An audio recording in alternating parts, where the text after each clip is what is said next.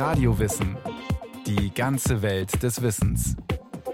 Ein Podcast von Bayern 2.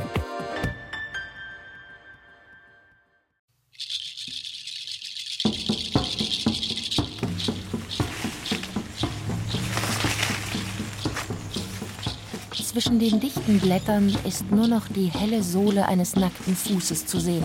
Dann verschwindet auch die im dichten Grün. Der Fuß gehört zu Changwa Kisau Mueni, der sein Geld seit 30 Jahren als Pflücker verdient. Der Kenianer steigt in Baobab-Bäume und erntet deren Früchte. Auf diesem Baum ist einiges zu holen, wie das anhaltende Rascheln verrät. Ein paar goldbraune, längliche Früchte fallen ins Gras, dann taucht auch Kisau wieder auf. Er ist barfuß und trägt einen schwarzen Kunstledermantel. Der 51-Jährige hat schon ein paar graue Strähnen auf dem Kopf und im Bart, aber seine Hände sind kräftig, sein Körper ist muskulös. Das Ernten der Früchte ist harte Arbeit und Kisau ist seit drei Jahrzehnten daran gewöhnt. Ich brauchte Geld. Und so hatte ich damals die Idee, auf die Baobab-Bäume zu klettern. Das war schwer, bis ich Übung hatte. Beigebracht hat mir das niemand. Seitdem lebt Kisau vom Baobab botanischer Name Adansonia digitata. Der mächtige Baum, dessen Krone die meiste Zeit des Jahres keine Blätter trägt, zählt zu den bekanntesten Bäumen der afrikanischen Savannen. Er gehört zu den Malvengewächsen und ist mit dem Kapokbaum verwandt, dessen Fasern auch in Europa als Füllmaterial in Kissen und Bettwaren verwendet werden. Kisau verdankt dem Baobab viel. Dank der Früchte dieses Baumes konnte er seine sieben Kinder großziehen und verdiente sogar genug, um sie alle in die Schule zu schicken. An der kenianischen Küste, wo Kisao lebt, ist das nicht selbstverständlich. Viele Eltern können sich eine Schulausbildung für ihre Kinder finanziell nicht leisten. Kisao dagegen bekommt inzwischen sogar ein festes Gehalt dafür, dass er auf die Bäume steigt. 9000 kenianische Schilling im Monat, umgerechnet rund 80 Euro. Mehr bekommt in Kenia auch ein Grundschullehrer nicht. Sein Gehalt erhält Kisau von einer kenianischen Firma, die Baobab-Produkte unter anderem in Deutschland vermarkten will. Die längste Zeit seines Lebens hat Kisau die Früchte allerdings auf dem lokalen Markt verkauft. Mit dem Buschmesser schlägt Kisau auf eine der Früchte ein, die nach dem Ernten jetzt im hohen Gras liegen. Ihre Oberfläche ist samtig weich, aber die Schale darunter ist hart. Schließlich bricht sie knackend auf. Kisao ist enttäuscht. Im orangenen Fruchtfleisch sind braune Flecken. Die Frucht ist verdorben. Da ist wohl Regenwasser eingedrungen.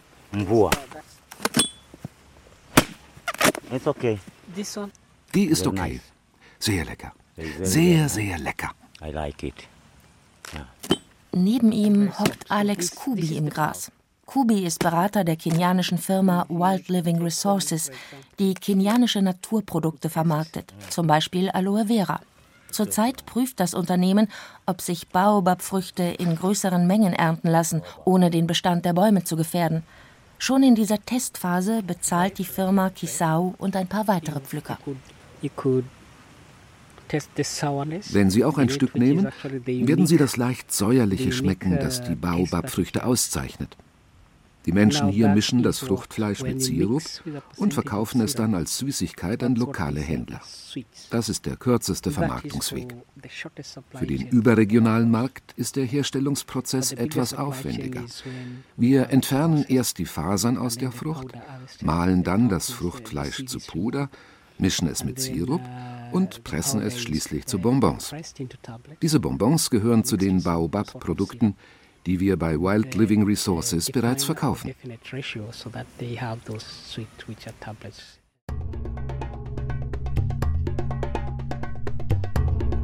Schon seit langem werden Produkte des Baobabs in Afrika gegessen und genutzt.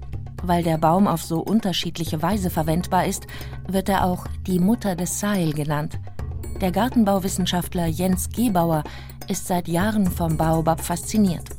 Ursprünglich forschte Gebauer zu Birne, Apfel und Pflaume, aber bei einer Sudanreise lernte er vor vielen Jahren den Baobab kennen. Seitdem lässt dieser Baum ihn nicht mehr los. Inzwischen lehrt Gebauer an der Universität Rhein-Waal und forscht immer noch über den Baobab oder den afrikanischen Affenbrotbaum. Diesen Beinamen hat der Baum, weil auch Affen seine goldbraunen länglichen Früchte schätzen. Also wir können die Blätter, die eben von einer relativ kurzen Zeit des Jahres vorhanden sind, essen. Hoher Vitamin C-Gehalt, andere Vitamine sind hier enthalten, aber wir können eben auch die Früchte verwenden. Daraus werden Getränke hergestellt, es wird als Beimischung verwendet, die Fruchtpulpe bei verschiedenen Breis, die in Afrika auch konsumiert werden. Die Samen sind verwendbar, die Fruchtschalen sind verwendbar. Die Rinde ist sehr bedeutend für die Faserherstellung und damit letztendlich zur Produktion von Seilen bis hin zu Taschen und Hüten. Kisau kann die Liste noch ergänzen. Die Küstenbewohner gewinnen aus den Früchten neben Saft auch ein Mittel zur Bekämpfung von Moskitos. Dafür müsse man die Früchte nur verrotten lassen, sagt Kisau. Anschließend vertreibe ihr Geruch die gefährlichen Insekten, die in heißen Gegenden wie der Küste auch Malaria verbreiten.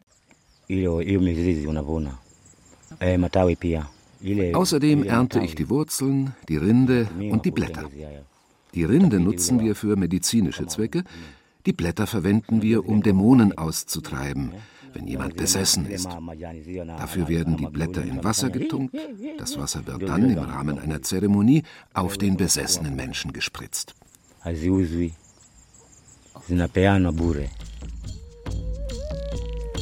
Kisau vollführt nicht selbst das Ritual zur Austreibung der Dämonen, sondern stellt nur die Blätter für die Zeremonie zur Verfügung. Und zwar unentgeltlich.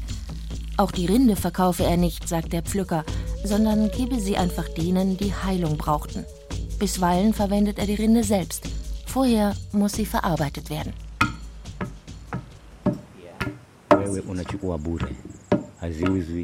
Ja, ich mache daraus Medizin. Dazu zerkleinern wir die Rinde im Mörser und mischen das Pulver anschließend mit etwas Wasser. Die Mischung tragen wir auf die Wunde auf. Es ist kein Zufall, dass Kisau von Dämonenaustreibung und Heilung erzählt. Der Baobab gilt vielen afrikanischen Völkern, auf deren Gebiet er wächst, als ganz besonderer Baum. Das Volk der Giriyama, zu dem auch Kisau gehört, ist für diese Vorstellungen besonders empfänglich. Der Baum ist heilig. Wenn man tagsüber in seine Nähe kommt, riecht man manchmal einen Duft, wie ein Parfüm. Man hat den Eindruck, jemand sei in der Nähe. Nachts hört man hin und wieder die Dämonen im Baum. Sie schreien manchmal wie Kinder. Man guckt sich um, sucht, aber die Stimmen kommen aus dem Baum.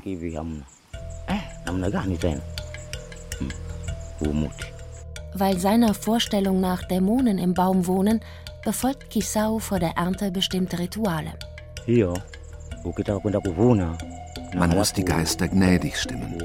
Sie wollen ein Opfer, etwas, das sie glücklich macht. Kisau empfiehlt deshalb, vor dem Besteigen des Baumes einen Schluck Gin auf den Boden zu gießen. Ihm kommt diese Opfergabe entgegen. Der Pflücker räumt freimütig ein, dass er selbst das eine oder andere Gläschen Gin nicht verschmäht.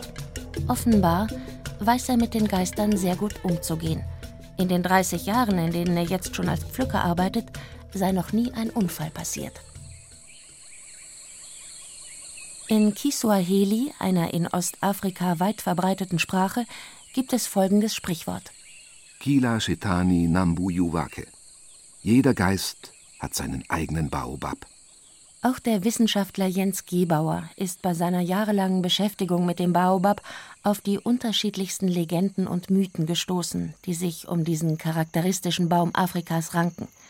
Hintergrund dieser Erzählungen, so vermutet Gebauer, sind nicht zuletzt die Erfahrungen der Sahelbewohner. Große offene Grassavanne, Nomaden, Reisende, Touristen durchqueren dieses Gebiet, suchen Schutz, suchen Übernachtungsmöglichkeit, suchen vielleicht auch Schatten gerade in der heißen Zeit. Und dann wurde eben oftmals so ein Baobab angesteuert, der auch als Landmarke fungierte. Man hat sich also da getroffen, hat gesagt, da an dem Baobab, da treffen wir uns, oder da an dem Baobab, da müssen Sie rechts abbiegen.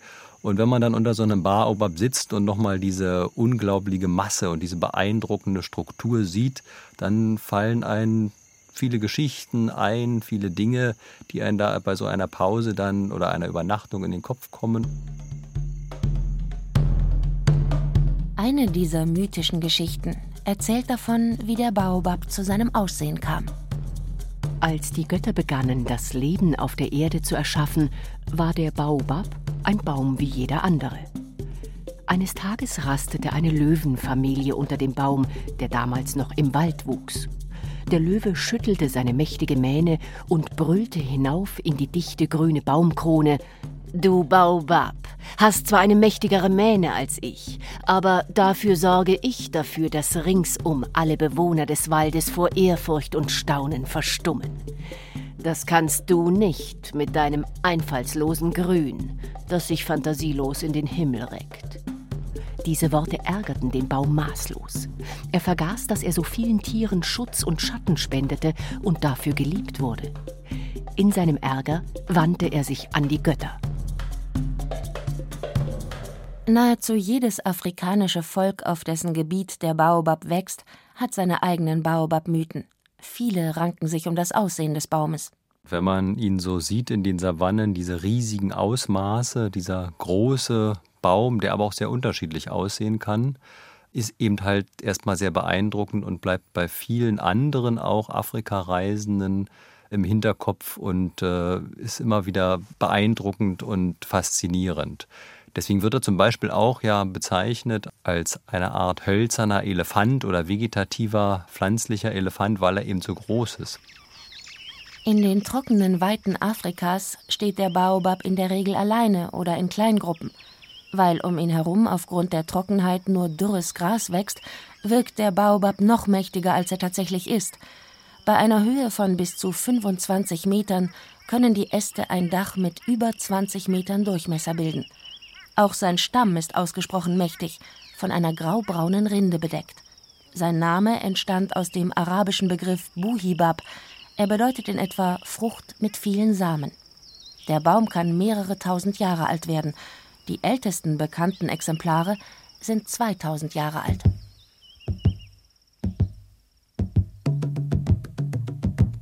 Er wollte anders sein und bat die Götter um mehr Platz zum Wachsen. Der Wunsch wurde ihm erfüllt und er bekam seinen Platz in der Savanne. Jetzt ragte er weithin sichtbar über die spärlichen Pflanzen in der Savanne hinweg und hatte viel Platz, um sich auszudehnen. Wieder kam die Löwenfamilie vorbei und rastete unter dem Baum. Der Löwe ließ seinen Blick in die Krone des Baumes gleiten. Ich kenne dich doch aus dem Wald, sagte er zum Baobab. Du hast jetzt zwar eine noch mächtigere Krone, aber mit deinem Stamm kannst du nach wie vor niemanden beeindrucken. Nachdem die Löwenfamilie ihren Mittagsschlaf beendet hatte, ging sie ihrer Wege und ließ einen Baum zurück, der sich ärgerte. Der Baobab wandte sich erneut mit einem Wunsch an die Götter. Jetzt wollte er einen mächtigeren Stamm haben, um sich von jedem anderen Baum zu unterscheiden. Auch dieser Wunsch wurde erfüllt. Neben seiner Größe fällt auch die Form seiner Krone auf. Die meiste Zeit des Jahres trägt der Baobab keine Blätter und in den Legenden heißt es immer wieder, seine Krone erinnere an Wurzelwerk, der Baobab stehe sozusagen falsch herum. Und im Märchen gibt es dafür auch eine Erklärung. Einige Zeit später rasteten Antilopen unter dem Baum. Sie bestaunten den großen Baum und bewunderten ihn wegen seiner ausladenden Äste, des satten Grüns, der samtenen Früchte, der zarten Rinde und wegen seines dicken Stammes. Eine Antilope sagte, wenn er jetzt noch Blüten hätte, die golden in der Sonne leuchten, dann gäbe es nichts Vergleichbares auf dieser Erde. Das hörte der Baobab und bat wiederum die Götter, ihm noch einen Wunsch zu erfüllen. Allerdings wünschte er sich nicht Blüten, die in der Sonne leuchten würden, sondern gleich goldene Blüten um sich aus allen Bäumen in der Savanne hervorzuheben. Jetzt zog sich der Baobab den Zorn der Götter zu. Sie rissen ihn aus der Erde und setzten ihn verkehrt herum wieder ein. Das prächtige Grün verschwand in der Erde und die Wurzeln reckten sich gen Himmel. Von nun an schwieg der Baobab und hatte keine Wünsche mehr. Bis zum heutigen Tag können wir ihn beobachten, wie er sein bizarres Wurzelwerk in die Luft streckt. Ein Baobab voller Blätter, wie das Exemplar, dessen Früchte Kisao erntet, ist die Ausnahme. Viele Reisende erkennen den Baum mit Blätterschmuck gar nicht wieder. So sehr gelten die kahlen Äste normalerweise als Erkennungszeichen. Dass der Baum meist nackt ist, hat mit der Trockenheit in den Regionen zu tun, in denen der Baobab besonders gut wächst. Gartenbauwissenschaftler Jens Gebauer. Über die Blätter wird viel Wasser abgegeben. Das wird ja als Transpiration bezeichnet. Das heißt, wir haben hier einen Verlust über die Blattoberfläche von Wasser, weil die dem Sonnenlicht ja auch direkt ausgesetzt sind. Und um die Wasserabgabe möglichst zu minimieren, wirft er in der Trockenheit seine Blätter ab. Damit ist die Verdunstungsoberfläche reduziert, stark reduziert. Photosynthese kann er betreiben mit seinen grünen Zweigen und Ästen und damit ist das eben ein großer Schutz dann gegen Austrocknung. In feuchteren Regionen kann es dagegen durchaus vorkommen, dass der Baobab das ganze Jahr über grün ist. Dort muss er ja die Verdunstung über die Blätter nicht aus Überlebensgründen minimieren. Für das Überleben im trockenen Seil hat der Baum noch einen weiteren Mechanismus entwickelt. Der hat erstmal einen Wurzelteppich, der die Baumkrone weit darüber hinausführt und kann dann alles Wasser aufnehmen, kann dieses dann im Stamm einlagern und um dieses einlagern zu können im Stamm benötigt er natürlich Platz und deswegen auch diese großen Ausmaße des Stammes. Der Stamm dient also ganz im Wesentlichen eben dafür, dass hier Wasser eingespeichert ist und so kann er dann diese lange Trockenperiode überdauern und damit ist er eben ein Überlebenskünstler in extrem trockenen Regionen, insbesondere in Afrika. So gut er mit extremer Trockenheit klarkommt, so sehr schadet ihm große Feuchtigkeit. Die staut sich nämlich schnell an seinen Wurzeln. Deshalb wächst der Baum in den zentralafrikanischen Regenwäldern nicht.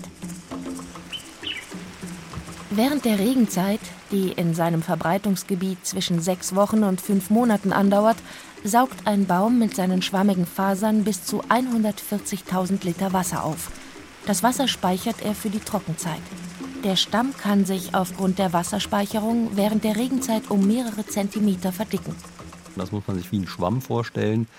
Ein Schwamm kann auch viel Wasser aufnehmen und viel Wasser abgeben. Das ist eben diese Überlebenskunst des Baobabs. Nicht nur dem Baobab hilft dieser Mechanismus beim Überleben. Das wurde von den Menschen in der Vergangenheit sehr intensiv genutzt. Der Baobab hat auf der einen Seite oftmals Hohlräume im Stamm, auf der anderen Seite hat man dann auch Hohlräume in diese Stamm, Stämme geschnitzt oder eingehöhlt und hat Wasser dort aktiv gespeichert in der Regenzeit, also aufgesammelt. Und man sagt, dass das also für viele, viele Monate noch genießbar war. Bei ihren weiten Wegen durch den Seil steuerten Nomaden Baobabs an und bedienten sich aus den Wasserspeichern in deren Stämmen. Manchmal brachen sie auch kleine Holzstücke aus dem Stamm und kauten das Holz, um so das Wasser daraus zu extrahieren. Und auch Elefanten bedienen sich an den Flüssigkeitsvorräten des Baobabs. Sie brechen mit ihren Stoßzähnen große Stücke aus dem Holz, um das Wasser zu genießen. Auf der anderen Seite bedeutet das aber auch, dass dieses Holz durch diese schwammige Struktur eben relativ wenig fest ist und damit als Möbelholz oder für andere Baumaterialien ungeeignet ist, eben sehr, sehr weich. Es verrottet auch sehr schnell. Aber das hat vielen Baobab-Bäumen auch in Afrika das Leben ein Stück weit gerettet. Denn man muss sich vorstellen, diese riesigen Stämme, diese riesigen Ausmaße, da ist natürlich viel Holz drin. Wenn dieses Holz gut geeignet gewesen wäre oder wäre eben für Möbel zum Beispiel, dann hätte man da sicherlich auch Raubbau betrieben. Lange Zeit wurde der Baobab nur für den lokalen Markt genutzt. In jüngster Zeit wächst aber das internationale Interesse an seinen Produkten. Das spürt auch das kenianische Unternehmen Wild Living Resources. Hassan Charo Nyundo arbeitet ebenso wie Kisau für die Firma. Er schlägt auf eine der Baobab-Früchte ein, die Kisau in großen Säcken regelmäßig liefert. Vor dem kleinen Laden des Unternehmens führt er vor, wie aus der länglichen Frucht das orangefarbene und sehr Vitamin C-haltige Pulver wird, das als Ausgangsmaterial für viele weitere Produkte gilt, wie zum Beispiel Süßigkeiten und Getränke. Der Laden ist ein länglicher Bau mit einem traditionellen Makuti-Dach, also einem Dach aus gebundenen Palmwedeln. Auf dem Boden stehen Säcke mit Baobabfrüchten, in den Regalen Baobab-Massageöl, Cremetiegel mit Kosmetik aus Aloe Vera und viele andere Produkte. Hassan Charon Yundo legt die geöffnete Frucht auf eine saubere Matte, löst die Fasern heraus und zerstößt dann das Fruchtfleisch in einem Mörser. Sehr vorsichtig, um die dunklen Kerne nicht zu beschädigen. Die nämlich werden für das Massageöl gebraucht. Um sie zu Öl zu verarbeiten, werden die Kerne vorher gemahlen. Anschließend wird das Pulver noch gesiebt, dann kann es in Dosen verpackt und als Pulver verkauft oder zu Bonbons gepresst werden. Wissenschaftler aus Kenia und Deutschland erforschen, ob es möglich ist, den Baobab auf Plantagen in größerem Stil anzubauen. Dann könnte man die Erntemenge erhöhen, ohne den Bestand zu gefährden. Traditionelles Wissen und aktuelle Forschungsergebnisse sollen sich ergänzen, um der afrikanischen Bevölkerung ein zusätzliches Einkommen zu ermöglichen und die wachsende Nachfrage nach Baobab-Produkten in Europa zu befriedigen. Der Baobab soll auch weiterhin eine natürliche Quelle für Gesundheit und Wohlbefinden sein, sowohl für Menschen in Afrika als auch anderswo.